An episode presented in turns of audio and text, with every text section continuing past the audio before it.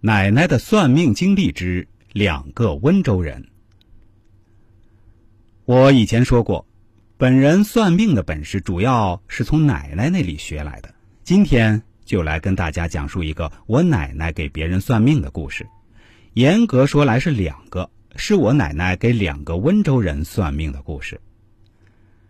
大家别看现在温州人给人一种非常土豪的感觉，但是在改革开放前的温州。曾经是一个落后山区，人多地少，资源匮乏，交通闭塞，城市破旧，经济发展缓慢，以至于当时百分之七十的温州人处于贫困线下。基于这种环境，促使了温州人外出务工谋生的念头。而在我们的小镇上，恰好也来了两个温州人，而且我奶奶对于这两人的面相、命理分析和预测也是出奇的准确。为了方便区分并且保护对方隐私，我们暂且称呼他们为小 A 和老王。故事发生在改革开放初期，大约一九八七年左右。我所在的小镇上来了一个十七八岁的小伙子，叫他小 A 吧。小 A 呢，在我们镇上租了店面，仅凭起家初从家里带来的几百块积蓄。天天起早贪黑，风里来雨里去，进货卖货。温州人确实吃得了苦，这一点不得不承认。做起了小卖部的生意，小卖部里卖点日用品，也安起了公用电话。当时一般人家是没有电话的，后来又卖点电话充值卡，平时出售些糖果、点心、油盐酱醋之类的快消品。而这一经营啊，就在我们这儿驻扎了十八个年头。当然。我们当地人也有不少人是跟小 A 做着差不多的事情，甚至有的还是夫妻一起开店，也就是类似的小卖铺、杂货店之类的。而小 A 在这些人里面也算不得是起眼的，再加上他这个人比较沉默寡言，不是很健谈，所以他这个人一直潜伏在我们小镇子里面，也没有多少人真正关注他。而且他这个人也似乎没有太多朋友，只知道一门心思埋头挣钱。大家都认为他是钻钱眼儿里了，但他抠门归抠门，却还是非常诚信经营的，从来不做损人利己的事儿，所以也没有得罪过我们这里的本地人。日子似乎就这样平淡无奇的过着，甚至有人怀疑小 A 会一直留在我们镇子上，长久的生活下去。不过，随着小 A 的年龄越来越大，他也没有想要结婚的意愿，也没有见他谈恋爱或者找对象，甚至还听到闲言碎语说小 A 是不是同性恋哦。但我小时候就看过他，直到现在也还记得他的样子。从面相学上判断，这个小 A 绝对不是同性恋，只是属于比较晚婚的面相而已。直到有一天夜里，小 A 忽然整理起自己的行李，请了几个街坊邻居以及他稍微熟悉一点的人。他确实没几个朋友，来到我们当地的馆子里，说是请大家吃顿饭，其实就包括了我奶奶。我奶奶这个人在我们当地还是有点威望的，被人戏谑的称之为小镇上的街长，大家很惊讶。这个人一向是比较抠门的，今天怎么忽然请大家吃饭了呢？难道太阳从西边出来了吗？到底发生了什么事情呢？大家想知道吗？我们先卖个关子，下期节目再揭晓吧。对了，如果大家想要了解自己的人生命运以及未来的发展趋势，或者想给自己的人生做个策划，都可以添加一下我的 QQ 号：六七三九幺。九幺二二，这是一个 QQ 号，我再说一遍啊，六七三九幺九幺二二。奶奶的算命经历之两个温州人终极。小 A 一脸平淡的对大家说：“我过几天就要离开这里了，这些年来感谢大家的照顾，包括照顾我的生意以及照顾我本人。”我在这里过得非常开心，这绝对是我人生中一段非常美好的回忆。于是就有人笑呵呵的询问小 A 说：“你是不是打算回温州老家娶媳妇了呀？以前一年也难得见你回去几次，好多年过大年的时候，我们都看到你的小店都没关门，正常营业着呢。小 A 弱弱的回答：“我呢，走是要走了，但是我这次不是回温州，而是要搬去上海。上海，没听错吧？”大伙儿非常惊奇的重复了一遍。随即，小 A 继续说道：“对，就是上海。兄弟，我不才，这些年在贵宝地做点小生意，赚了点钱。”现在在上海买了套房子，以后打算去大上海发展了。什么什么？你在上海买房了？真的假的？大伙儿显得更加惊讶了。你哪来那么多钱呢？你贷款买的吗？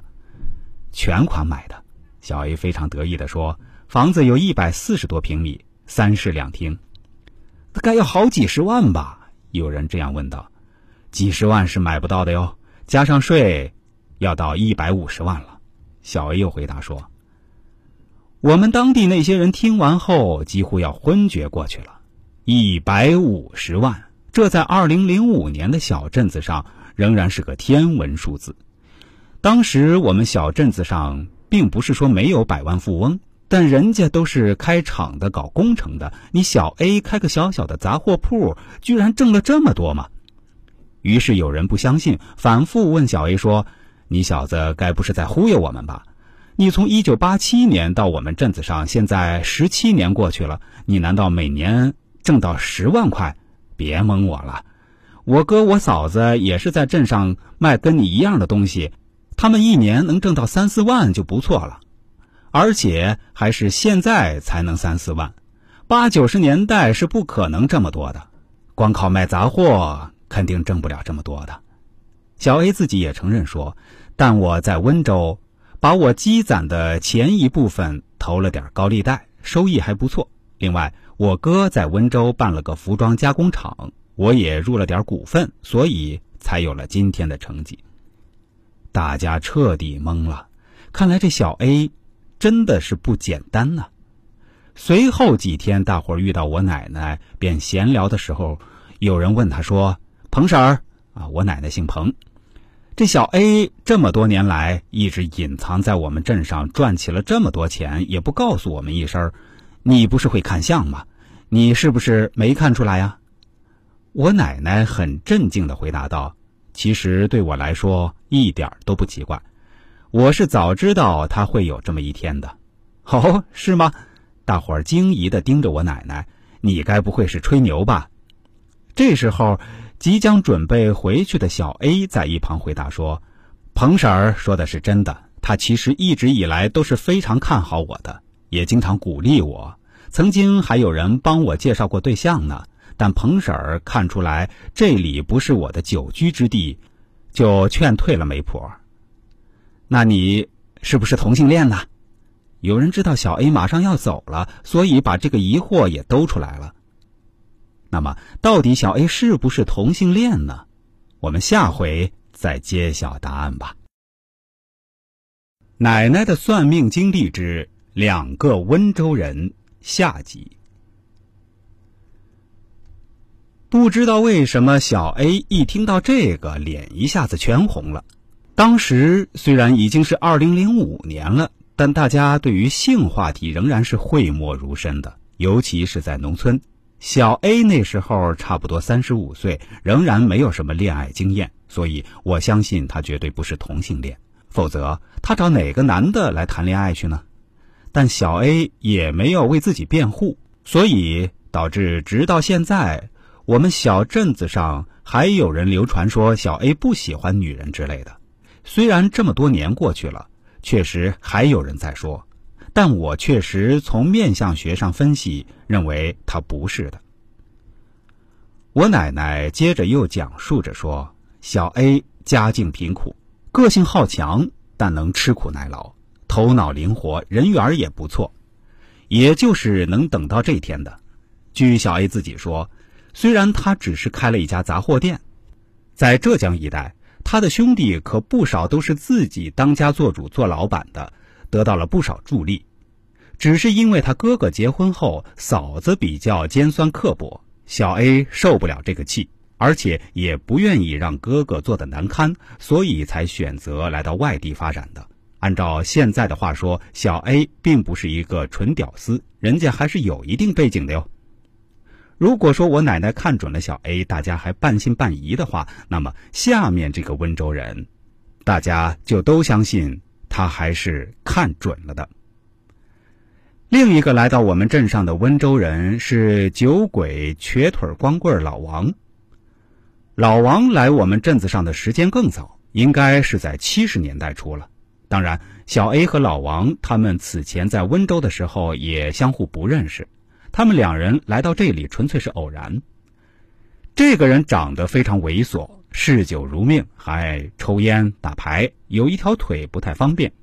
他唯一赖以生存的技能就是在小镇子上补鞋，他也没有一个固定的住所，就是借住在我们当地人的家里，今年这家，明年那家。为什么他会这么频繁的换房东呢？因为他经常喝酒，整个房子里恨不得都是酒瓶儿，所以久而久之都不愿意让他住在自己家里，也不稀罕他这几块钱房租费。最后，他只能长期租住在我们当地的一个小旅馆里面。我奶奶曾经当着很多人预测说，这个老王他绝对是烂泥扶不上墙，成不了什么气候的主，而且这个人命不会很长，最终活不了太久，最终肯定会老死在我们小镇子上，而且会死在酒上。对，就是会死在他那视为命根子的酒上。老王虽然是以补鞋为生，但他这个人从来不打理自己的形象，邋里邋遢。就算有人撮合说媒给介绍媳妇儿，他也毫无兴趣。天天浑浑噩噩，以烟为伴，酒为友，喝得酩酊大醉。就在他六十多岁，大家并不知道他具体多大，可能也没人关心吧。孤苦伶仃的死在了小旅馆内，确实是因为醉酒去世的。我奶奶确实是预测对了，而且超级准的。我们小镇子上的人从此就相信了我奶奶的预测方法，确实是非常有效的。